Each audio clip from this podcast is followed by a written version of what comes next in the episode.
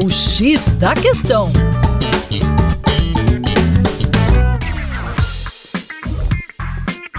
Olá, caro ouvinte, com vocês João Marcelo do coletivo Terra Negra. Dizer que está mais quente ou que as chuvas estão mais fortes deve se tornar algo muito comum nos próximos anos no Brasil por conta das mudanças climáticas.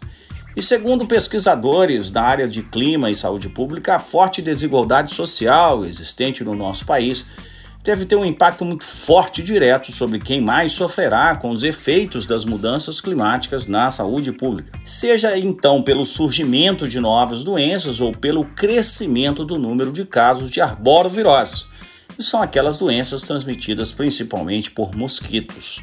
Isso nós brasileiros já conhecemos muito bem. As doenças transmitidas como a dengue, a malária, a febre amarela. Adapta Brasil, plataforma que mostra os potenciais riscos das mudanças climáticas do país em diversas áreas, afirma que estudos já mostram que as doenças que mais devem aumentar com as mudanças climáticas são as arboroviroses. Isso se deve ao fato de que os mosquitos são extremamente adaptados aos extremos climáticos, se adaptam muito bem. E isso torna um problema crescente para a saúde pública no mundo, pois os mosquitos mais resistentes possuem mais exemplares e, consequentemente, conseguem atingir mais pessoas transmitindo doenças. O caso exemplar disso é o Aedes aegypti, um dos vetores mais conhecidos dos brasileiros por transmitir a dengue, chikungunya e zika vírus. Ele é um mosquito cada vez mais adaptado às mudanças do clima. Antigamente a gente escutava que ele só se reproduzia em água limpa e parada.